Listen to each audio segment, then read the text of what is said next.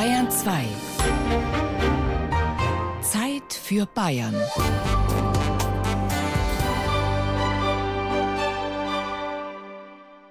Sie gilt als ruhig, sanft, unscheinbar und auch ein bisschen träge, soweit diese Bezeichnungen überhaupt für einen Fluss passen können. Dennoch ist die Altmühl, gelegen in der Mitte Bayerns, ein Fluss der Superlative. Sie hat das geringste Gefälle aller Flüsse in ganz Bayern. Sie ist der längste Fluss in Deutschland, der innerhalb eines Bundeslandes entspringt und mündet. Und noch dazu sind ein See, ein Tal, ein Radweg und sogar eine Region, nämlich Altmühlfranken, nach ihr benannt. Harald Grill ist dem Lauf der rund 200 Kilometer langen Altmühl gefolgt, mit dem Fahrrad, mit dem Boot und auch zu Fuß. Und er hat mit Menschen gesprochen, die im Tal der Altmühl leben. Sein Wasserspaziergang beginnt an der Quelle, und die ist gar nicht so einfach zu finden. Iller, Lech, Isar, Inn fließen rechts zur Donau hin. Wörnitz, Altmühl, Naab und Regen kommen ihr von links entgegen. So habe ich mir in der Schule die Nebenflüsse der Donau eingeprägt. Altmühl, Naab, Regen. Heute geht es mir um die rund 200 Kilometer lange Altmühl. Sie fließt vom Westrand Frankens zur geografischen Mitte Bayerns und dann weiter in den Rhein-Main-Donau-Kanal.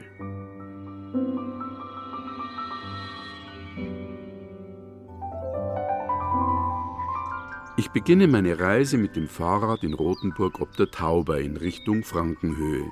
Dort in einem Weiher am Fuße des Dorfes Hornau soll die Altmühlquelle liegen. Einsam, aber malerisch hockt ein Angler am Wasser. Keine 30 Meter neben ihm am Überlauf des Weihers eine Art Denkmal. Darauf steht in übergroßen Lettern Ursprung der Altmühl.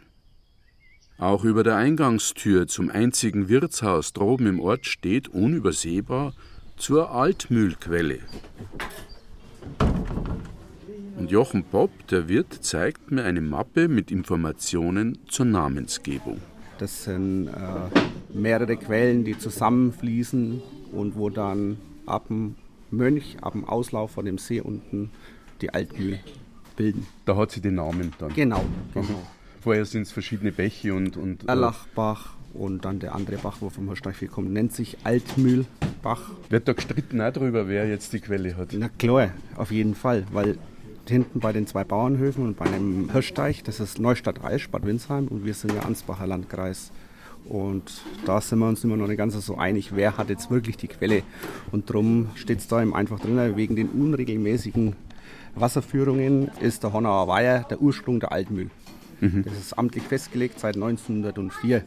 Da wollte man den Streit schlichten. Genau. Und sagt jetzt genau. ein für alle Mal, da geht die Altmühl los. Aber in der Flurbereinigung hat wieder der Bürgermeister von Burg Bernheim wieder einen Professor, Doktor, weiß jetzt nicht, wie der heißt, geholt und der hat die Altmühlquelle finden sollen. Und unser Bürgermeister damals hat sich nicht so dafür interessiert und so ist die Quelle da hinten in der Richtung von der Erlachsiedlung hingekommen. Aha. Ja, aber das ist auch nicht ganz richtig, sondern das sind verschiedene Quellen, die einfach zusammen in Honauer Weiher münden. Und ab mhm. da bildet sich dann die Altmühl. Es gibt ganz offensichtlich mehrere Altmühlquellen. Ich will es genauer wissen und radle die zwei Kilometer von Hornau zur Erlachsiedlung. Dabei muss ich aus dem Ansbacher Landkreis 200 Meter hinüber in den von Neustadt-Aisch, Bad Windsheim. Also dieses Hindernis habe ich überwunden. Jetzt kommen Hühner, die sind friedlich. Und dann heißt es hier zur Altmühlquelle. Da geht es über so einen Rinnsal drüber. Und jetzt hört man schon gluckern.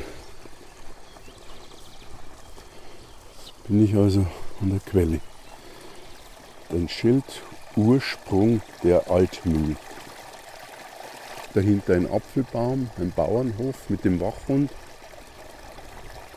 merkwürdigerweise kommt aber links von diesem Altmühl-Ursprung auch noch ein Rinnsal. Gar nicht so einfach eine Grenze zu ziehen. Wo geht so ein Fluss los? Es ist wirklich ein Quellgebiet. So, jetzt gehe ich die ersten Schritte mit der Altmühl Richtung Süden. 10 Meter, 15 Meter, dann kommt ein Zaun. Darunter fließt sie durch in einen Hühnerhof. Und auf der anderen Seite des Hühnerhofs darf die Altmühl, diese kindliche Altmühl, in eine Wiese hinaus.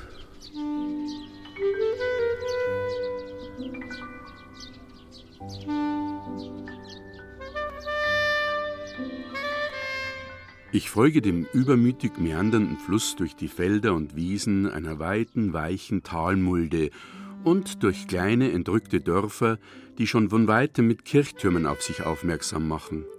Binzwangen, Kolmberg mit seiner trutzigen Burg, dann Frommetsfelden und Jochsberg. Fachwerkhäuser, Scheunen, Ab und zu, wenn ich ein Wäldchen durchquere, verliere ich meine Begleiterin aus den Augen, doch schnell öffnet sich der grüne Vorhang wieder und nach ein paar hundert Metern verrät mir die Linie aus Ufergehölzen, wo es weitergeht.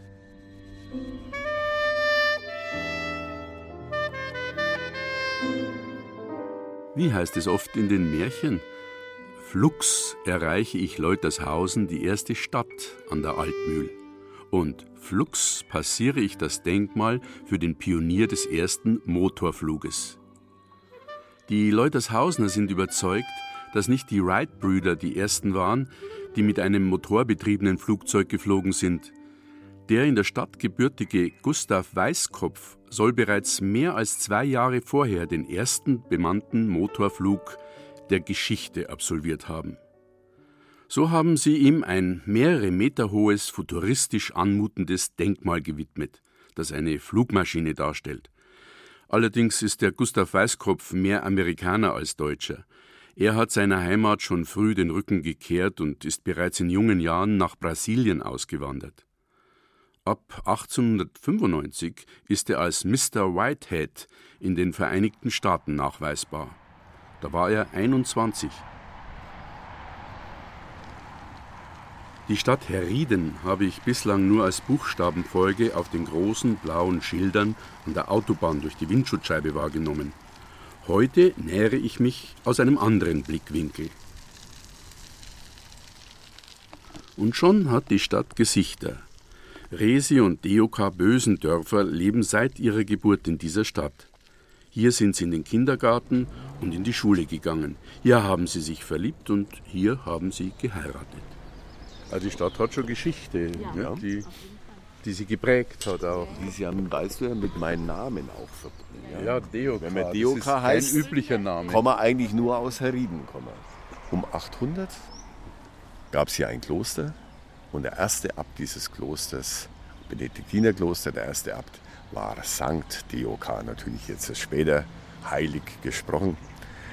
Und der war ein Vertrauter des großen Karls also Karl dem Großen, der hier an der Altmühlgrad auch so aus strategischen Gründen gern dieses Kloster hatte und gefördert hat. Denn der wollte ja mal auch eine Verbindung schaffen zwischen Main und Donau. Und da kam die Altmühl gerade recht. Dort unten bei Treuchtlingen gibt es ja noch die Ortschaft Graben. Und es geht darauf zurück, dass er damals schon einen Kanal bauen wollte. Herrieden ist eine der wenigen katholischen Enklaven im mittelfränkischen Gebiet. Es soll einmal einen Pfarrer in der Stadt gegeben haben, der jedem Elternpaar, das seinen Sohn Deoka tauft, 100 Mark geboten habe. Trotzdem ist der Name heutzutage selten in der Stadt. Also ich finde den Namen sehr schön. Ja, das, ja. wenn meine Frau das sagt, freut mich das natürlich. Ja, doch. Ja, und dieser Deoka ist ja dann letztlich auch Stadtpatron, wenn man so sagen will, von Herrieden, ganz offiziell. Und er ist der Nebenpatron der Kirche. Der Hauptpatrozinium ist Fitus.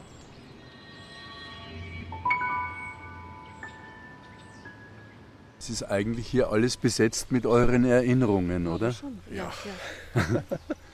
Das war praktisch wie auch der Stadtgraben früher, die, diese Gärten jetzt. Und dann kommt dieses berühmte Hoch, Hoch, wie man in Herrieden so. Das heißt ein Hagweg, also ein Weg mit Hecken, mit kleinen Bäumen, der um zwischen Altmühl ja. und Stadtmauer oder an der Stadtmauer ganz um den Ort herumläuft. Mhm. Ja. Und, und, der Hagweg, ist der dann auf der anderen Seite gewesen? Gegenüber hier, gell? Genau, ja, genau. Also zwischen Altmühl und Stadtmauer. Aha. Von hier aus ist es wunderschön. Wir gehen nämlich ganz selten hier, oder nie? Ja. ja. Und da ist eben die neue Brücke, die neue Holzbrücke. Und das sieht von dort sieht es auch dann schön aus, so wie Monet. Ne? So grün und das Wasser. Und das ist eben der Garten meines Opas gewesen. Mit den Kastanienbäumen.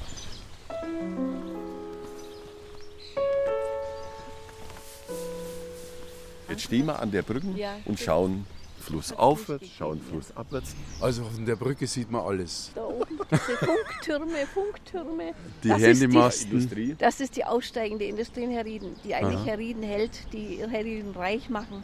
Früher waren es die Klöster ne? und das Bier und jetzt machen es die Fabriken. Ich schätze, wo ich daheim bin, vielleicht andere Dinge als jetzt jemand, der auch noch dringend auf einen Arbeitsplatz angewiesen ist oder auf eine Verkehrsanbindung oder sowas. Der schätzt andere Sachen und das ist auch in Ordnung. Bloß, es muss ja halt die Waage halten. Wir dürfen nicht diese Schönheiten, die wir zum Beispiel jetzt da anschauen, dann der Sicherheit und dem Fortschritt und der Bequemlichkeit total opfern. Wenn es nur Museum wäre, dann wäre es auch nichts. Wenn kein Leben mehr da ist. Irgendwann hat man in vielen Orten begonnen, die Stadtmauern einzureißen. Das, was wir heute in den alten kleinen Städten als heimelig empfinden, empfanden die Bewohner oft einfach nur als Enge. Auch in Herrieden hat die Stadtmauer Lücken. Die Leute haben sich Luft verschafft. Resi und Deoka mögen die Stadt, aber es zieht sie zwischendurch auch immer wieder fort. Sie sind begeisterte Jakobsweggeher. Und ein Zweig des Jakobsweges geht auch durch Herrieden, direkt an ihrer Haustür vorbei.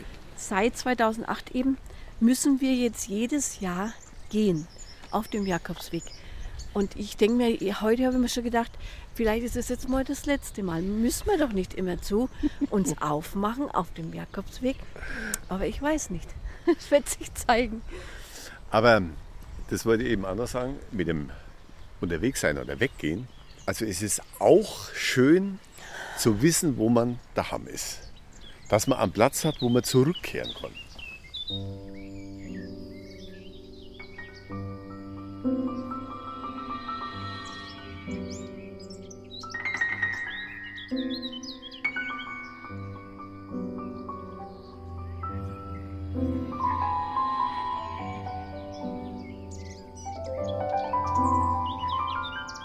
Von Herrieden aus sind es rund 20 Kilometer nach Gunzenhausen. Ebene Strecke, wunderbar ausgebauter Radlweg. Es ist eine Freude, so dahin zu strampeln. In Gedanken begleiten mich die Herriedener Gespräche. Am Fahrradweg treffe ich Florian und Tim. Sie haben sich in einer Grashütte verschanzt und ich hätte sie beinahe übersehen. Zwei ausgemachte Lausbuben, die mir beweisen, es gibt sie auch heute noch, die Kindheit, wie ich sie erlebt habe. Und ihr legt den Geldbeutel da auf den Weg und habt eine Angelschnur oder sowas? Ja, ja, und wir haben schon manche gehabt, die sind dann auffällig am Rand hergefahren und haben gesagt, leise, den nehmen wir uns zum Bier trinken. Und waren sie da gestanden, haben sich angstlichen. Dann manche fahren vorbei und wenn sie weg sind, ziehen wir schnell rein und dann fahren sie ganz weit zurück. Schon bis zum Wehr davor, so ungefähr 200 Meter. Ehrlich wahr? Ja. Manche glauben an Geister. Was war das lustigste Erlebnis? Ich war, war da vorne als Lockvogel, habe ich so getan, als würde ich meinen Geldbeutel suchen. Dann ist er hergefunden und hat mich gefragt, ist es dein Geldbeutel? In der Zeit haben wir einen Geldbeutel ins Gestrüpp gezogen. Und dann habe ich gesagt, wo? Und dann ist er mit mir ein ganzes Stück zurückgelaufen, lang am Geldbeutel vorbei, 300, 400 Meter am Geldbeutel vorbei. Hat sich gedacht, wo ist denn das, wo ist denn das? Am Abend erreiche ich durch die Altmühlauen die Stadt Gunzenhausen. Jetzt habe ich immerhin 50 Kilometer Fahrt hinter mir. Das ist so viel wie nix für einen Radler, sagt einer zu mir. Den kenne ich schon von unterwegs, der hat mich irgendwann überholt. Er fahre jeden Tag das Doppelte, meint er. Soll er doch, dann verliere ich ihn schneller aus den Augen. Dann erzählt er mir, dass das Klima hierzulande vor 500 Jahren so mild war, dass man Weinberge hat anlegen können. Das versöhnt mich mit ihm, denn da sind wir ja gar nicht so verkehrt im Hotel La Vigne. Ich habe ein Treffen mit dem Schriftsteller, Verleger und Buchhändler Johann Schrenk vereinbart. Er ist Verfasser eines äußerst kenntnisreichen Reiseführers übers Alpmühltal und eröffnet mir den Blick dafür, warum während der letzten Jahrzehnte so viele Seen in dieser Region angelegt worden sind. Man darf auch politisch mal, glaube ich, schon das Kind beim Namen nennen und sagen, ursprünglich war es sogar so, dass äh, Kernkraftwerke oder Kraftwerke geplant waren im Maingebiet äh, zwischen Bamberg und Würzburg und man wusste, dass man für den Betrieb dieser Anlagen eine Unmenge an Kühlwasser benötigen würde. Aber Nordbayern hat einfach nicht die Wassermengen, die Wasserressourcen, äh, die dafür nötig gewesen wären. Und dann hat man andererseits das wasserreiche äh, Südbayern mit der Donau, die äh, von den Alpen her ihre Zuflüsse kriegt. Und eben auch die Alpmüll, die diese riesen Hochwasser hier bei Gunzenhausen produziert. Und hat sich dann überlegt, äh, dass man diese Wassermassen umleitet nach Nordbayern. Das hat aber nicht gereicht, gerade in den Trockenmonaten nicht.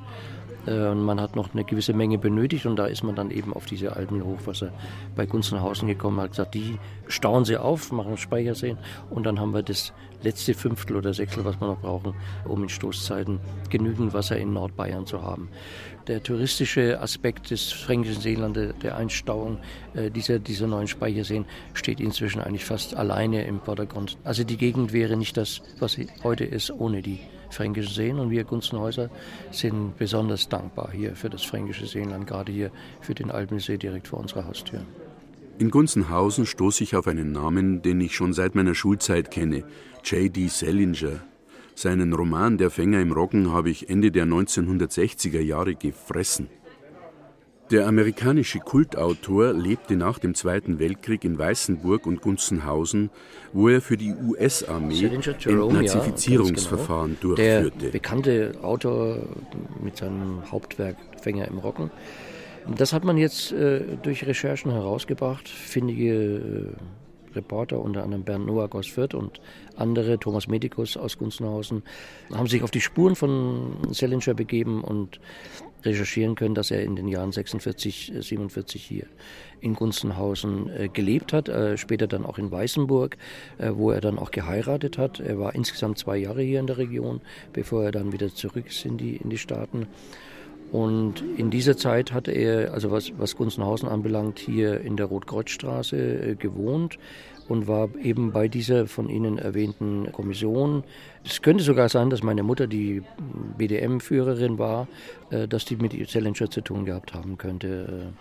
Das ist eine spannende Geschichte. Es wäre schön, wenn wir noch konkretere Dinge rausbringen könnten, aber Thomas Medikus, äh, eben ein Gunzenhäuser und auch als Autor darüber hinaus äh, bekannt hat bei Rowold, einen wunderbaren Roman verfasst mit dem Titel Heimat, in dem er alles, was bisher bekannt ist zu dieser Zeit Sellingers hier in Mittelfranken eingeflochten hat. Am nächsten Morgen schwinge ich mich nach dem Besuch des Archäologischen Museums, an dessen Einrichtung Johann Schrenk maßgeblich beteiligt war, wieder aufs Radl. Auf dem Stadtplatz gibt's ein Blasmusikkonzert.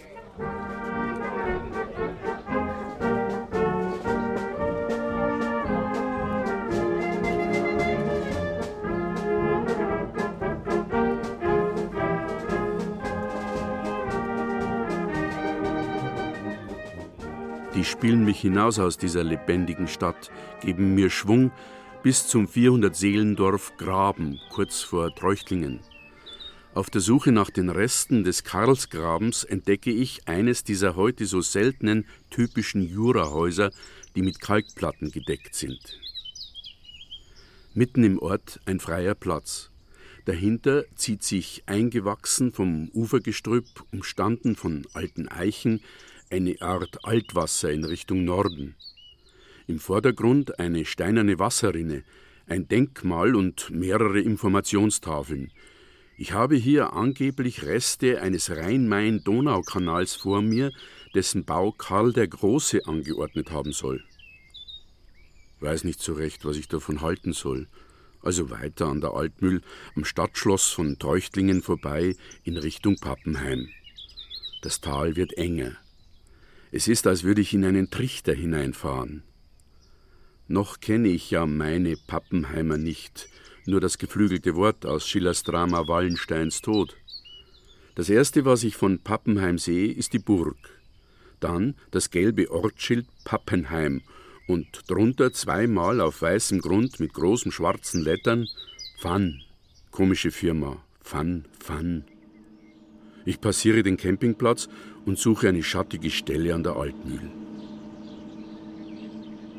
An den rostigen Stellrädern eines Wehrs bleibe ich stehen. Die Turbinen geben ein angenehmes leises Rauschen und Brummen von sich. Dazwischen das Schnattern der Wildenten. Ein Schild gibt Auskunft. Elektrizitätswerk Stadt Pappenheim. Naja, wohin jetzt? Vorbei an der gräflichen Residenz. Die Innenstadt ist laut. Die beiden Hauptstraßen sind gegenläufige Einbahnstraßen. Stille suchen. Vielleicht in der Pfarrkirche St. Maria. Merkwürdig, eine evangelische Kirche, die Maria gewidmet ist. Und merkwürdig auch die Frauengestalten auf den Grabmälern. Die meisten werden mit zugebundenem Mund dargestellt. In der Kirche ist es trotzdem nicht still.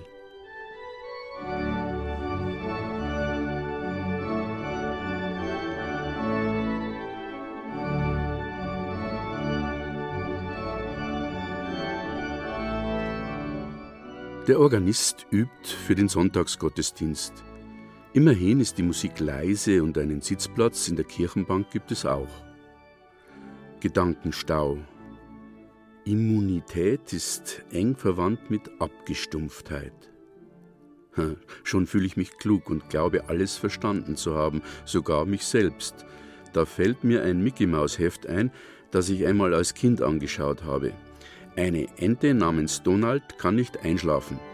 Es ist wegen des Lärms. Aber der Betrachter weiß, es ist ja gar kein Lärm im Zimmer. Nur der Wasserhahn tropft. Jeder Tropfen, der ins Waschbecken fällt, kommt ihm unerträglich laut vor.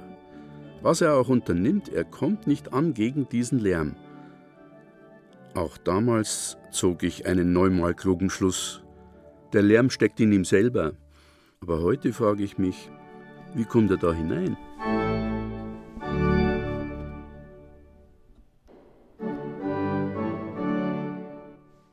Dieter Schäfer ist ein Ruheständler, aber er arbeitet zwischendurch gern als Fremdenführer. Dabei interessiert er sich nicht so für einzelne Sehenswürdigkeiten, sondern vor allem fürs Ganze, für die Zusammenhänge. Ich behaupte, wir sind hier die Sahelzone von Mittelfranken, denn hier regnet es verdammt wenig. Ich habe zum Beispiel in diesem Jahr habe ich hier rings ums Haus sechs Wassertonnen stehen. Ich habe ein einziges Mal jetzt seit Februar es fertiggebracht, diese sechs Tonnen mit Wasser zu füllen. Es ist kein Wasser da.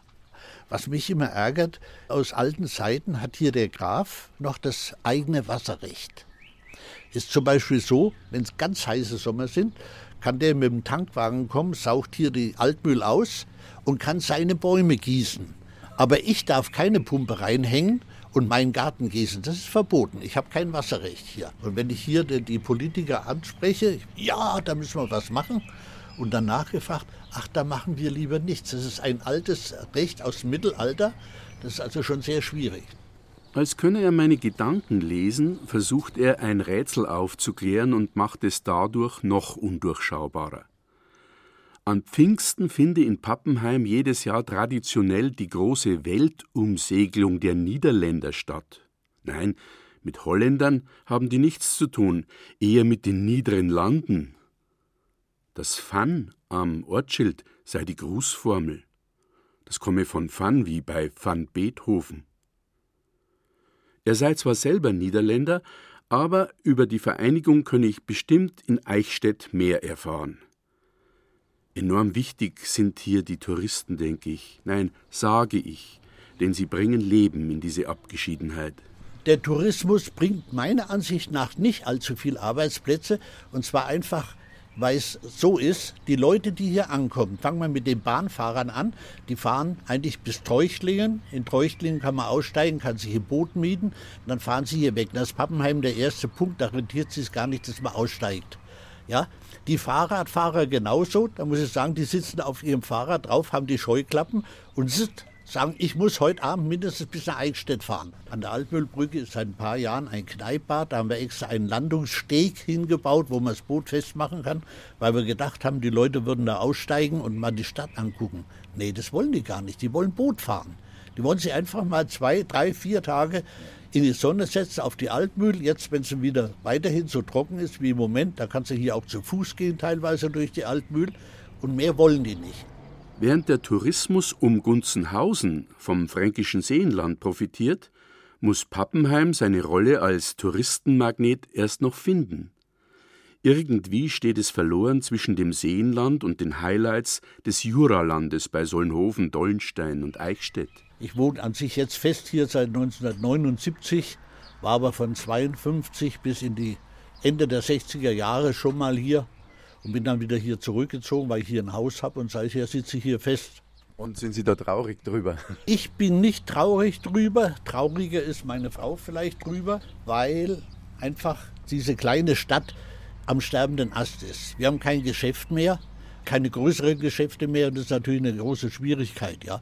Sie waren vorhin mit mir in der Hauptstraße hier vom Pappenheim und wenn ich hier Leute rumführe, sage ich immer, sagen wir, ironischerweise oder frecherweise, das ist die Witwenallee. In dieser Straße wohnen jetzt 22 Witwen, die dank der guten Pflege durch ihre Männer dieselben überlebt haben, die wohnen jetzt jeweils in einem Haus und versuchen halt irgendwie diese Häuser an den Mann zu bringen.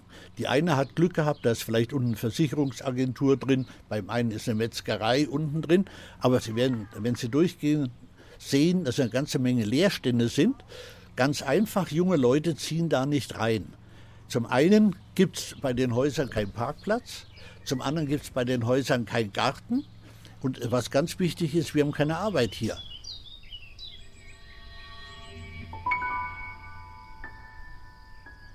Mit dem Boot auf einem Fluss unterwegs sein heißt nicht nur sich langsamer oder anders vorwärts bewegen. Es ist mehr. Es bedeutet auch ein anderes Lebensgefühl zu entwickeln, denke ich. Trotz oder gerade wegen des Schwankens, mit einem feinen Gespür fürs Gleichgewicht. Ja, und ein hohes, gotisch anmutendes, grünschattiges Gewölbe tut sich auf über der Altmühl, langgestreckt wie der Kreuzgang eines Klosters. Statt der Choräle die Chöre der Vögel, Frösche und Grillen. Ein Traum. Durch den will ich jetzt hindurchgleiten. So habe ich es mir zumindest vorgestellt.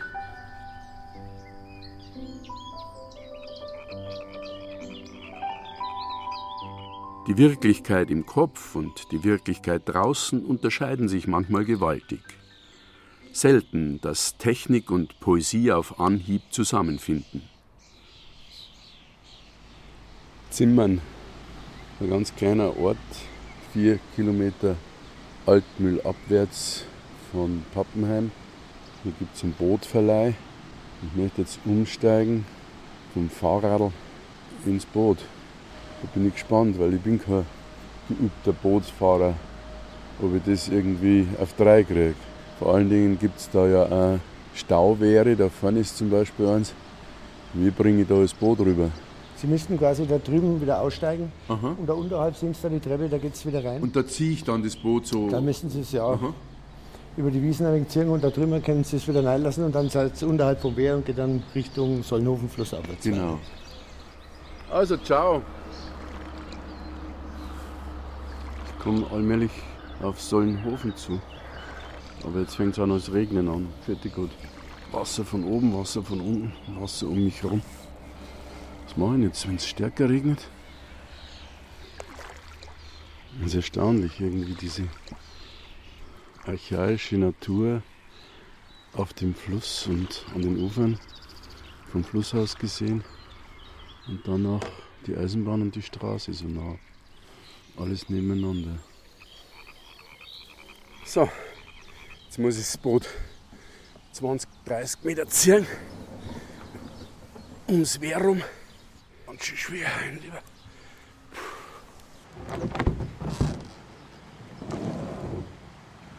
So, Boot ist im Wasser. So, mal schauen, wie ich da reinkomme, ohne dass das Boot umkippt. Ja. Oh, jetzt bin ich im Boot. Battle. Und auf geht's. Voll verkehrt rum. Drehen.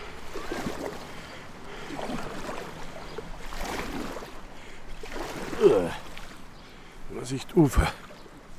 Oh.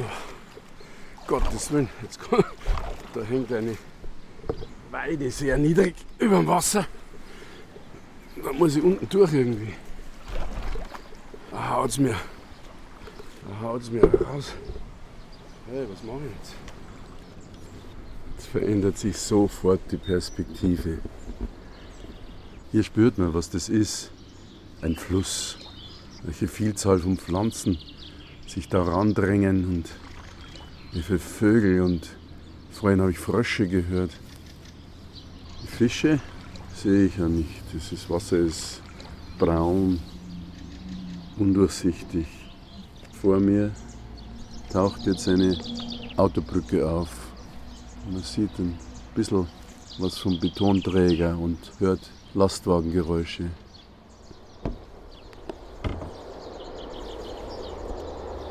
Der Zug. Ganz nah muss hier die Bahnlinie. Ich sehe es durch die Büsche. Weiß-rote Waggons. Oh, Pfeiler. Die Altmühl ist so breit. Ein einziger Pfeiler von der Brücke in der Mitte. Und den treffe ich, genau. Mit traumwandlerischer Sicherheit. Und jetzt sind die Felsenwände ganz nah an der Altmühl steigen steil hoch. Dazwischen ist jetzt nur noch die Straße. Am Anfang war ich so befangen von diesem Wechsel der Perspektive, dass ich oft vergessen habe zu paddeln. Habe einfach nur geschaut. Jetzt allmählich komme ich dazu, dass ich mehr paddle, dass ich ein bisschen Geschwindigkeit entwickle. Ich bin ja fast nicht vorangekommen. Weil es einfach so schön war da. Da kann man schauen, schauen. Entdeckt ständig neue Sachen. Man kann lauschen, hören, was da pfeift, was da fiebst. Man sieht die Enten ins Wasser platschen und staunt über ihre Geschwindigkeit. Aber es ist auf jeden Fall eine Geschwindigkeit, auch wenn ich jetzt mehr paddle, die ein menschliches Maß hat. Und ich spüre es in den Oberarmen. Oh, junge Enten. Ganz kleine. Drei Stück. Jetzt kommen so steil aufragende Felsen, einzelne das müssen die zwölf Apostel sein. Zwölf Apostel und zwei Wildenten. Ja, Schild. Vorsicht, Wehranlage, Lebensgefahr. Sauber. Bootsausstieg nach circa 100 Metern rechts. Rechts halten. Das sind Anlegepfosten. Da halte ich mich jetzt fest. So. Meine Jacken ist batschnass von dem Paddel, der sich immer aus dem Wasser zieht. Und hinten haut es mir immer das Wasser dann am Kuppel hin.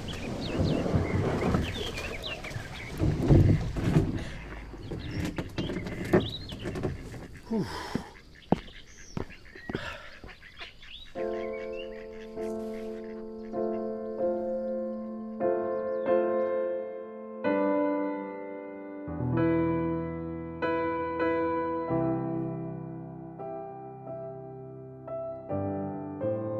Seit Treuchtlingen fließt die Altmühl durch den fränkischen Jura, durch den sie sich ein tiefes Tal gegraben hat. Steile Hänge mit eindrucksvollen Felspartien, wie etwa die berühmten zwölf Apostel. Jetzt ab Dollenstein benutzt sie das Urdonautal. Trotz der Enge dieses Tales ist das Bett, das ihr die behäbige Donau vor Zeiten bereitet hat, für die Altmühl viel zu breit. Ihre Auenlandschaft zieht sich mitten durch Eichstätt. Nur 50 Meter an der Bibliothek der Universität vorbei, einem Meisterwerk moderner Architektur, einem Gebilde aus Glas und Stahl. Hier habe ich mich mit Walter Buckel verabredet. Als der Bau 1988 eingeweiht wurde. Der ist äh, geplant worden vom Architekturbüro Benisch und Partner, die auch das Münchner Olympiatag gemacht haben als der eingeweiht wurde, da stand in eigentlich allen großen deutschsprachigen Zeitungen eine Kritik. Und ich glaube, in der Frankfurter Allgemeinen ist er bezeichnet worden als geordnetes Chaos. Also wenn man innen drin rumgeht, dann sieht man das auch. Es sind in den Böden Löcher drin, runde, kreisförmige Löcher, so dass man vom zweiten Stock durchschauen kann in den ersten Stock runter. Es sind in den Seitenwänden so Bullaugen wie in Schiffen, so dass man mitten in die Vorlesung reinschauen kann, wenn gerade eine ist. Man kann aus der Vorlesung rausschauen in die Bibliotheksregale rein. Es ist also einerseits verwinkelt und alles sehr filigran, aber andererseits auch tatsächlich geordnet. Das kann man wirklich so mhm. sagen. Dann passt ja irgendwie ja. zur Altmühl. Da muss man sagen, dass das Architekturbüro die Arbeit richtig gemacht hat, äh, ja. dass Natur und Architektur korrespondieren. Ich hatte in der Zeit, als ich als wissenschaftlicher Mitarbeiter äh, hier an der Uni gewirkt habe, beziehungsweise dann schon als wissenschaftlicher Assistent, von 1991 bis 1993 in diesem Bau mein Büro. Und äh, im Sommer, da wird es da drin natürlich schon sehr, sehr warm. Und da sitzt man am Schreibtisch und da macht man gern die Tür zum Flur auf.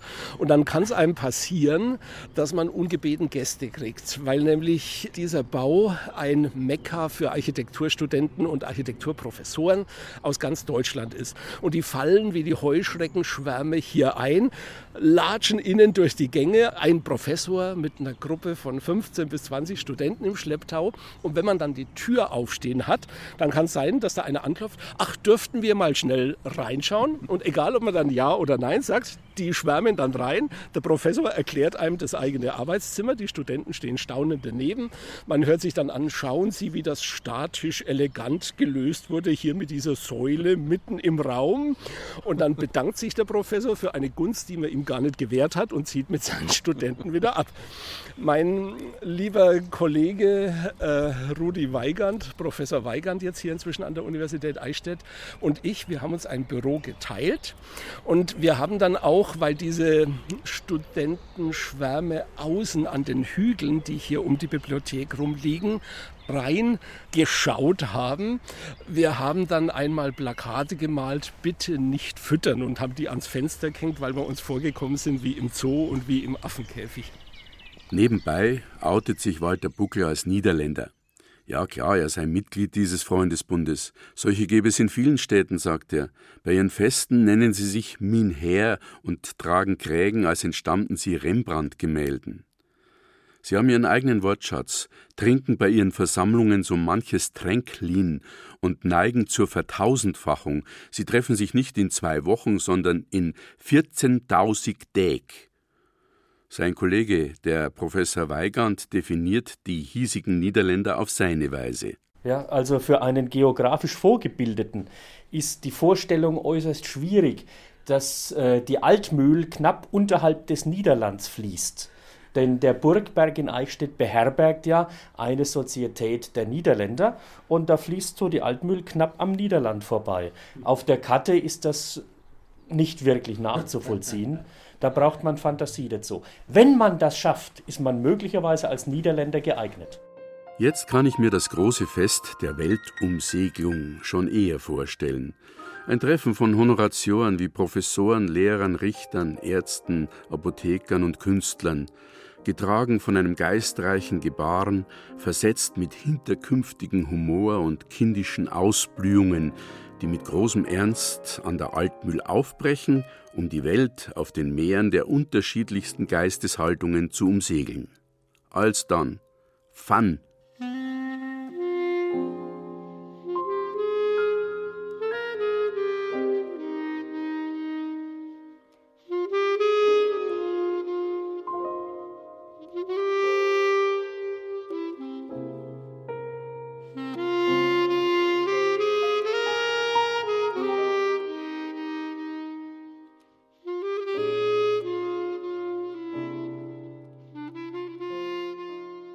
Mein nächstes Ziel ist das Römer- und Bajuwan-Museum in der Burg Kipfenberg. Denn es gibt dort den ersten Bayern zu sehen, zumindest dessen Knochen und Grabbeigaben. Die Wissenschaftler freilich zucken entschuldigend die Achseln. Ja, mei, erst der Bayer, so redet halt der Volksmund. Wer es genauer wissen will, muss da schon eine Führung mitmachen. Die Museumspädagogin Claudia Stogart begleitet mich durch die Räume, die sich deutlich von den Museen meiner Kindheit unterscheiden, denn sie wenden sich an Erwachsene und Kinder gleichermaßen. Man darf viel ausprobieren und selbst in die Hand nehmen. Begreifen kommt eben von begreifen. Man findet dann den ersten Stock eines römischen Wachturmes vor. Der wird bei uns auch als Museumspädagogikraum genutzt mhm. und ist immer ganz schön für Führungen, sehr anschaulich, weil man Sachen anfassen kann. Man kann mal ein Signal tönen mit der Tuba dort. Man hat äh, die Möglichkeit. Machen wir das mal. Ja? Ich bin so kindisch, ich möchte. Ja, aber das müssen Sie machen, das kann ich nicht so gut. Kann man da rein, einfach reinblasen? Ja, da können Sie rein blasen. Dann halten Sie das. Mhm. Oh. Lippen zusammen und. Äh, ich bringe keinen Ton raus. Aber die Sechsklässler können das. Also Echt? müssen Sie noch mal probieren. Lieber Schwarm. Die Lippen fest zusammen und sind Sie kein Trompeter. Gut, also Schwer. dann. Also ja. ich könnte kein Römer sein und kein Sechsklässler mehr. Aber die äh, Sechsklässler Aha. beherrschen das. Na ja, gut, wenn Sie jetzt auf so einem Turm wären mit den römischen Soldaten, dann sollten Sie wenigstens das Feuerzeichen schwenken können. Aber ich sage immer, bei den Sechsklässlern bei Nacht und Nebel, das Signal zum nächsten Turm wäre wichtig, wenn man diese Tuba bedienen kann. Aha. Das müsste man üben, ne? Ja. Das aber es kam schon ein Ton, da ja. hätte man zumindest die Kollegen die, hier im Bett die, aufgeweckt. Die, die Vorstellung war da jetzt. Ja.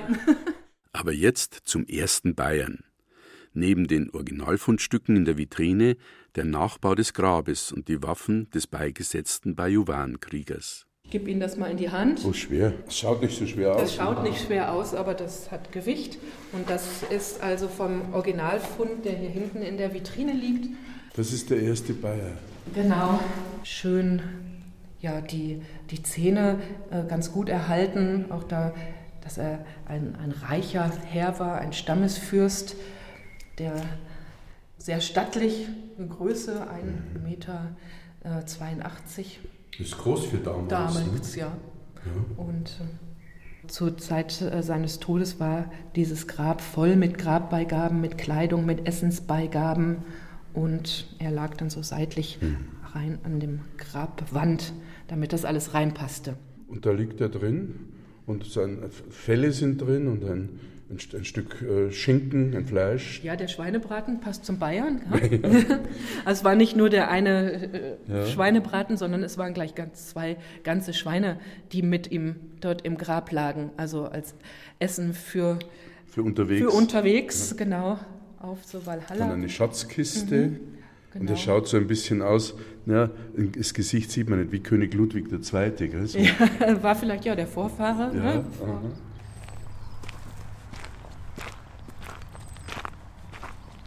Eigentlich, denke ich, müsste jeder Bayer Kipfenberg noch aus einem anderen Grund kennen.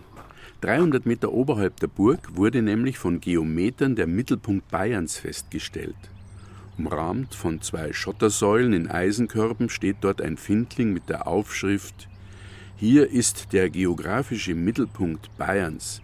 Dieser Stein wurde am 1. Juni 1980 anlässlich der Fernsehsendung Kennen Sie Bayern, wo es kaum einer kennt, vom Bayerischen Rundfunk unter Mitwirkung des Marktes Kipfenberg aufgestellt. Dahinter ein Schaukasten mit dem Text der Bayernhymne. Wie viel Pathos man solch einem Findling aufladen kann. Selbst der überdimensionierte kahle Parkplatz wirkt noch pathetisch. Haben Sie was gemerkt vom Mittelpunkt Bayerns? Bei Kipfenberg? Ehrlich gesagt, ich bin Franke. da ist mir jetzt das wurscht, wo der, der Mittelpunkt von Bayern ist. Es ist ja meine Heimat ist Franken. Ich habe nichts gegen Bayern, aber ich äh, habe wegen Lokalstolz als Franke. Wenn der Mittelpunkt Frankens das wäre, wäre ich hin. Aber zum Bayerischen, ja, meinem Gefühl nach müssen die Oberbayern, die sollen unterhalb der Donau bleiben. Da kannst du hin. aber ich habe nichts gegen die Oberbayern. Nicht, dass ich das falsch verstehe.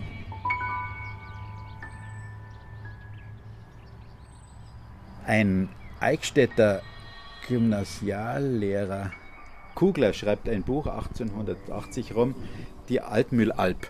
Und er hat also sich vorgenommen, von Eichstätt die Altmühl abwärts bis Kelheim zu gehen. Da sitzt er oben bei Kinding, das sind bloß ein paar Kilometer aufwärts, sitzt er auf einem Felsen offensichtlich und macht seine Brotzeit. Und während er dann runterschaut, denkt er sich, wie er da in seine Wurstbrot beißt, sagt er, das ist ja unglaublich.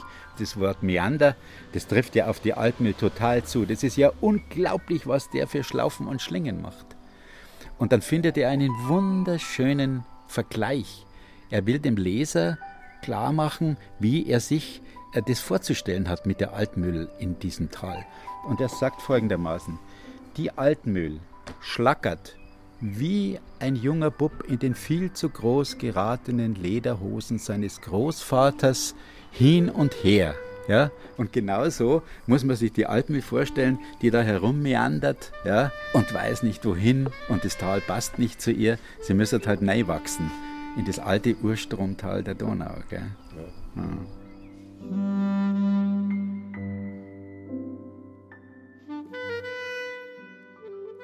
Gertraud und Hubert Stockmeier. Ein Ehepaar, das Wurzeln geschlagen hat in einer Stadt an der Altmühl. Sie leben am Südhang des Hirschbergs über den Dächern von Beilngries. Auf der Terrasse der Stockmeiers steht ein Stativ mit einem Fernrohr. Wer durchschaut, sieht im Osten über der Stadt die steile Felswand am Arzberg oberhalb der Altmühl. Und schaust du jetzt mit dem Gerät zum Arzberg? Umi. Über Beingries drüber und da, wo da drüben diese, diese blanke Felswand rausschaut am Arzberg, da lebt der Uhu. Da, da der sein, da der Birten jedes Jahr. Ein Pärchen oder was Ein ist das? Ein Pärchen mit Jungen, ja. Ich weiß aber noch nicht, wie viele Junge das er heuer hat. Und du kannst ihn mit dem Fernrohr da beobachten? Ich darf den mit dem Spektiv ganz gut sehen, ja. Und wie weit ist das darüber? Also guter Kilometer Aha. auf alle Fälle. Und der lebt also praktisch direkt über der Alpmühl dann. Der lebt direkt über der Alpmühl.